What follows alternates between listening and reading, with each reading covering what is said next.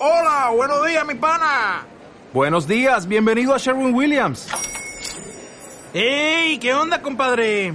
¿Qué onda? Ya tengo lista la pintura que ordenaste en el ProPlus app. Con más de 6.000 representantes en nuestras tiendas listos para atenderte en tu idioma y beneficios para contratistas que encontrarás en aliadopro.com. En Sherwin Williams somos el aliado del PRO.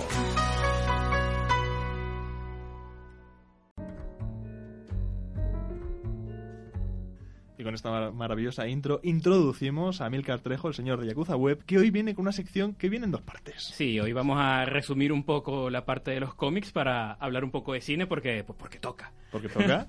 Y vamos luego a empezar sí, primero con un poco de Marvel, también algo de DC y un poco de, de Marvel otra vez para... Efectivamente, pero ya decimos una segunda parte después en la que va a haber un debate. Sí, hay debate porque, Porque sí. me, me toca ser de abogado del diablo hoy porque, no sé, la están, eh, la están crucificando. Ya hablaremos de eso. Vale, vale, vale, está bien. Vamos bien, vamos- vamos primero con las noticias. Hay que primero anunciar que vamos a tener una segunda parte de Deadpool mata al universo Marvel. Uf, de hecho, Deadpool, de hecho se llama tal cual. Deadpool mata al universo Marvel otra vez. Bien, bien. Me gusta el título. Es bastante para los fans de Wade Wilson. El personaje otra vez va a tener ocasión de aniquilar a todo el universo Marvel. Para los que leyeron el primer cómic era bastante divertido porque si bien Deadpool es bastante... No es tan poderoso, sino que es imposible de matar él.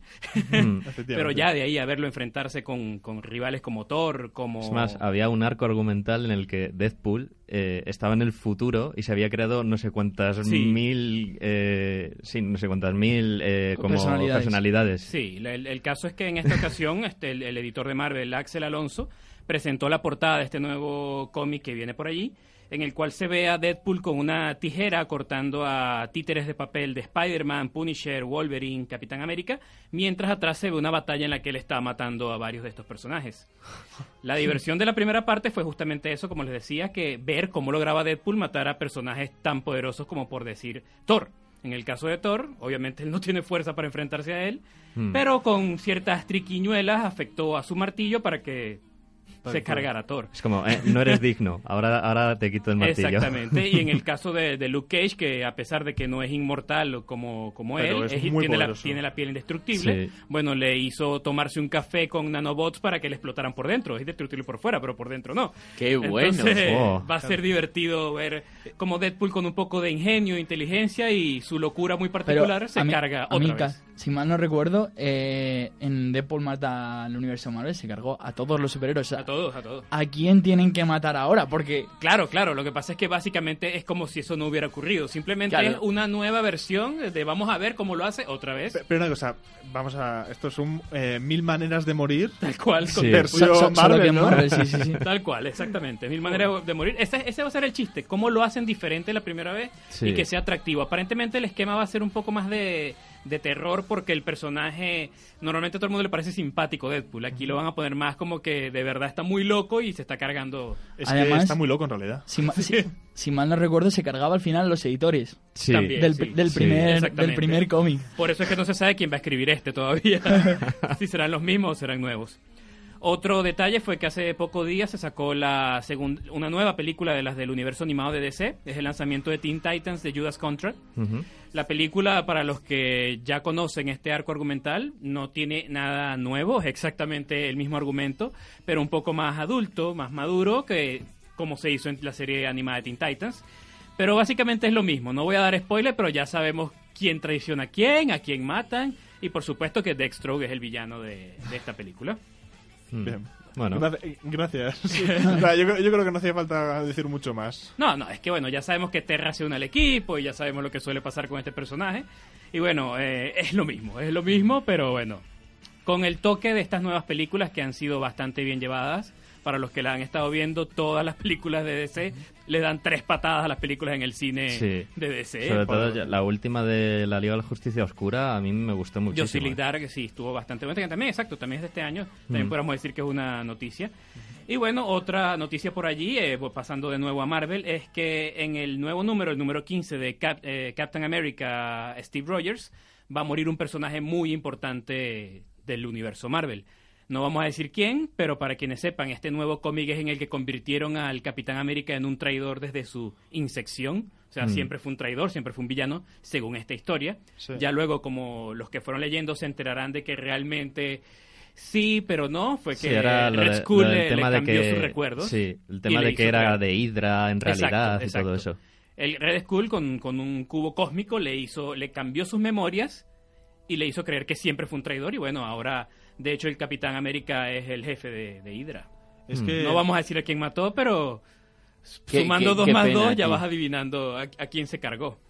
Sí, un poquito. Pero bueno, vamos a... Joder. Es que el mundo del- de, de los cómics es apasionante y de verdad el tema de Red Skull no se le da la suficiente importancia, ¿eh? No Sí. mucha gente sabe el pedazo de villano que es, eh, Es uno de los, Rojo. yo creo que es de los mejores villanos de Es de Marvel. los mejores villanos de Marvel. Y- Hombre, si, si ves Old Man Junto- Logan te das cuenta de que... Junto con Doctor Doom también. Hombre, ¿no? Y, son los dos y- top. y a pesar de que es un villano del Capitán América, eh, ha tenido su participación en muchos otros títulos muy importantes.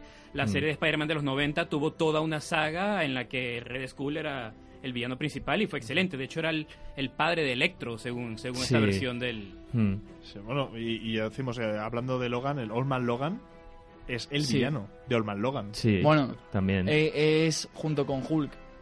No olvidemos. Pero el, pero, Sí, bueno, pero sí, el sí, villano el primigenio, villano el final, que sí, hace, sí. el, que provoca la caída de ¿Eso, los héroes. era, ¿Eso era un spoiler?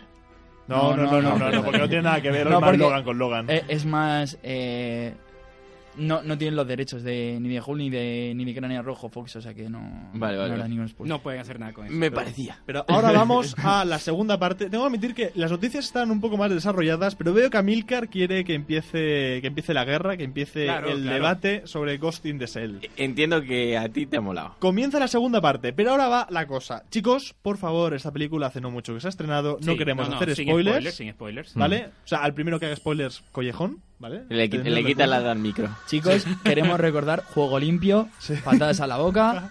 Efectivamente. Lo gracioso Ahora- es que esto parece que va a ser dos contra uno, así que toca... Sí. Nah, pero, pero creo que tú te desenvuelves bastante bien, Amilcar. A, a mí me ha pedido ayuda, ¿eh? Yo al principio no iba a decir nada. Luego, Ah, pero ahora vamos con la cosa. Primero vamos a contextualizar Ghost in the Shell, comenzando por sus orígenes, de dónde viene y qué es lo que se ha mostrado posteriormente en la película, en resumen, ¿vale? Por favor. Sí. Recordamos Vale, si quieren, si Entonces- quieren lo hago yo, que Mm. yo soy muy fan... Empecemos por decir que soy muy fan de Ghost in the Shell. Vale. Me leí todo el manga de Masamune Shirou, me vi la película de 1995 de Mamoru Oshii en el 96, o sea, solo un año después de que la estrenaron la, la vi. Y he visto todas las series que han sacado posteriormente, Sí. Standalone Complex, que es una maravilla, Arise, que es... bueno, sí. Y ya anunciaron que va a haber una serie nueva, por cierto, de, de Ghost in the Shell. Y lo que tengo que decir es que, bueno, está antes de que, desde que se anunció esta película hubo drama, muchísimo drama. Desde que pusieron a Scarlett Johansson en lugar de poner a cualquier actriz japonesa, desde que el director es un asco, sí, el director es un asco, pero bueno, eh, hay cosas, hay cosas. Hay co- hay cosas, vale. A mí me asustaban más los guionistas, sinceramente. Mm. Para los que hayan estado pendientes de esta producción, lo que más me asustaba eran los guionistas porque la mayoría no tenía grandes créditos y el que tenía mayores créditos lo que había hecho era Transformers. Entonces tú me dirás, esas películas son... es, es un hándicap, o sea, Sí, no sí. va mejor, es a peor. no ¿vale? va mejor, no va mejor. Eh, el, el gran guion de- que tiene Transformers. en Si vieseis la cara de Lara, Y bueno, en la música tienes a Clint Mansell, dentro de lo que cabe. Claro, pero eso era un lado bueno. Es un lado bueno. Pero e- es, a la hora de la, de la verdad lo que importa una película es quién la dirige y quién la escribe. Eso Sí. es lo, lo más importante de todo. Y obviamente a esta película llegamos con... Yo, yo entré a esa sala aterrorizado. Eso es lo, lo que, lo único que les voy a decir. Yo me temía un Dragon Ball Evolution. Uf. Y Wow. no lo fue. Entonces- nosotros igual, sí. No, No, lo sí, fue, sí, no sí. lo fue. A ver, en eso Entonces, estamos de vamos acuerdo. a empezar el, deba- el debate desde este punto. Decir que la película es... Vamos a decir a- alguna palabra, no la podemos decir al aire, pero X. Cualquier palabra horrorosa que se le ocu- ocurra decir que no dejarían que su madre les escuche decir, no, la película no lo es. Y creo que en eso vamos a estar de a acuerdo. ver, eh, en mi opinión es un not bad. O sea, no está mal, Exactamente. Pero, se podría haber hecho mucho mejor. Exacto. Más que otra cosa porque hay, hay un punto en el que, sin soltar ningún spoiler, mm, cogen elementos de muchos sitios Sí. y, y los mueven a su merced. Bien, ahora vamos con el punto que creo que es necesario hacer. Eh, ya has contextualizado un poco históricamente cosas, pero la historia, la esencia de Ghost in the Shell. Básicamente lo que han hecho es, sí, está la esencia de, de lo que es Ghost in the Shell, pero el guion lo han ubicado No, no, de pero- una manera pero- en el que bebe de otras fuentes que Pero no que son cuál es, que cuál es la esencia de Ghost in the Shell, que es que muchos de nuestros Bueno, es que también eso puede ser O sea, un la poco esencia, spoiler. la ¿Sí? esencia es un poco el- No, lo que es la temática cyberpunk. O sea, es, es eso, en un futuro que en el que las máquinas, eh, digamos, el transhumanismo, o sea, lo que es el mejorar La el ser robotización humano- del hombre. Exactamente. O sea, el, ya no, bueno, es que necesito una prótesis de tal, ya digo, "Ma, es que me voy a poner ojos mejores o mejor boca, lo que quiera. O sea, Vale, algo así que- como cirugía eh, estética, pero... Y Sí, aparte, robótica. aparte es una película que inspiró muchísimo a The Matrix. Sí. Básicamente esto es cómo nosotros, el ser, el ser humano, se, eh, se comunica o tiene relación con la tecnología Hmm. y cómo esa ca- cada vez mayor inmersión dentro del mundo tecnológico, ya sea por sustituir parte del cuerpo, Hmm. ya sea por transferir tu conciencia a la red, que también es uno de los temas que se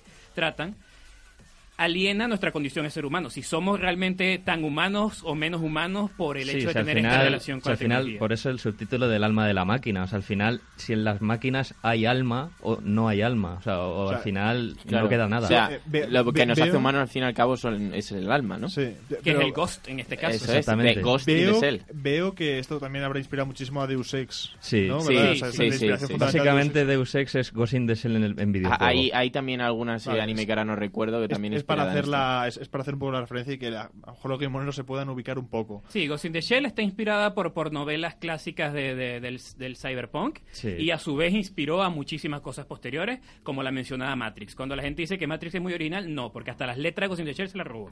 O sea, Sí, eso es literal, literal. Sí. Tal cual, la- las letras en verde de Matrix, el código de Matrix, eso lo- sale en Ghost in the Shell apenas empieza la película de 95. Entonces, Bueno, ve, esto es una, es- es- me encanta este, este tipo de debates, porque salen cosas así Te falta decir, interesantes, me ¿eh? encanta el Milker.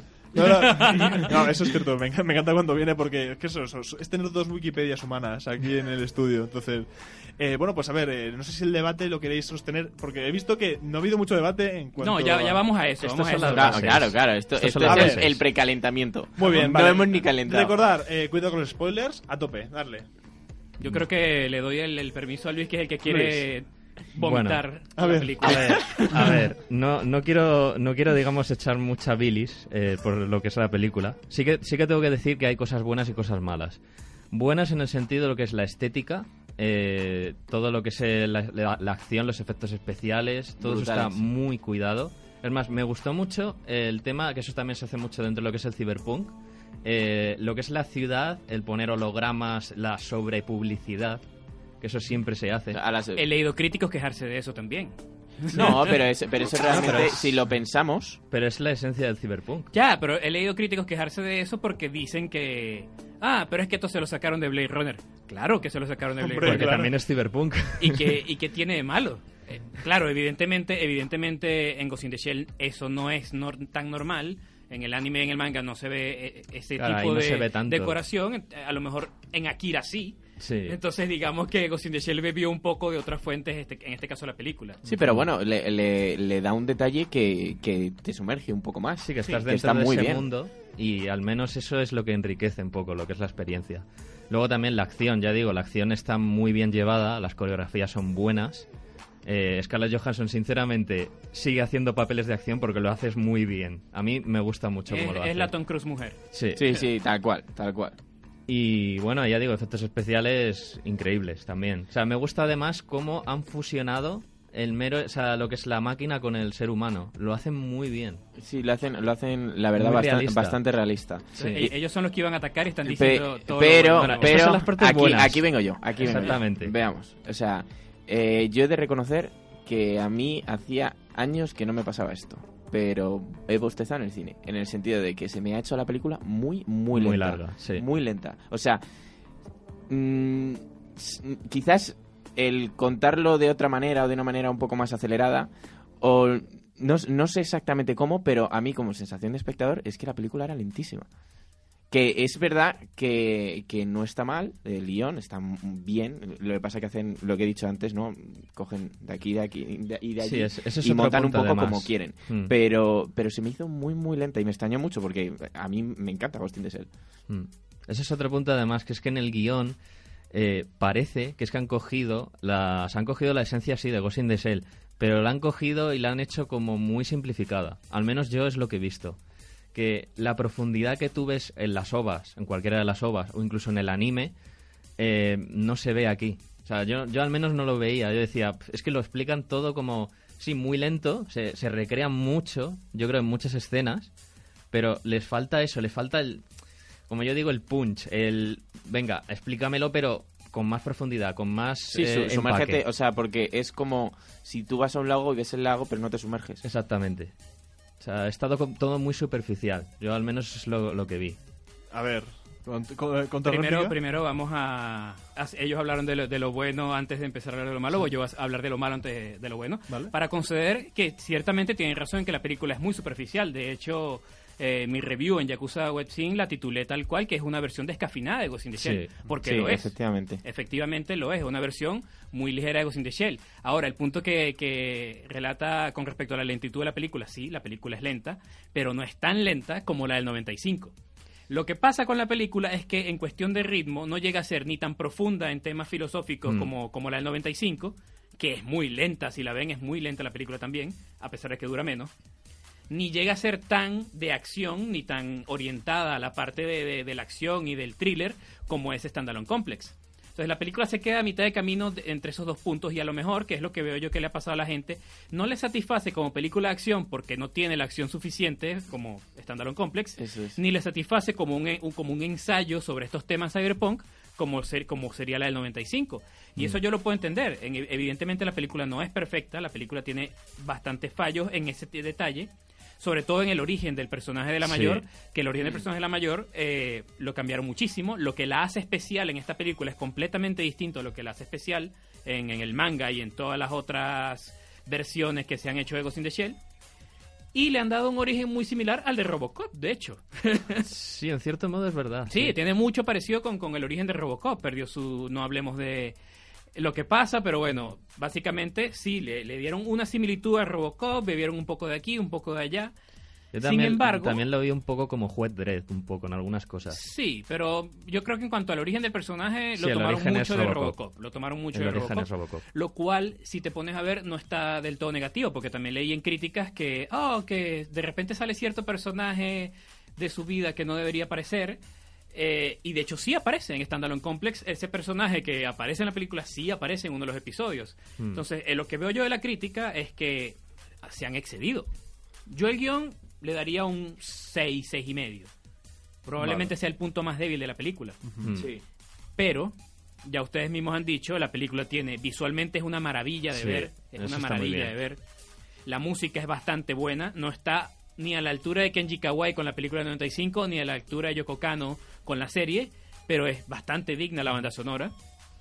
La verdad, Además- la verdad es que la estamos escuchando de fondo y a mí me, Ya, encanta. ya ¿eh? hemos dicho, o sea, Clint Mansell, buena, que ha participado en otras películas, de, por ejemplo, la de Drive o, o Sí. de Neon Demon, ahí hace todo muy bien. Lo hace muy bien. Y ahora yo, eh, es que no, tampoco tenemos demasiado tiempo, por desgracia, sabes que el programa es finito. Habría que incluso hacer un directo, creo yo, de Twitch o algo, hablando de esto, porque eh, te parece que tiene mucho más tela. No sé si queréis decir más puntos resumidos, o sea, puntos de, literalmente puntos ne- más negativos. Mm, Negativos, Como no, tal, o sea, no.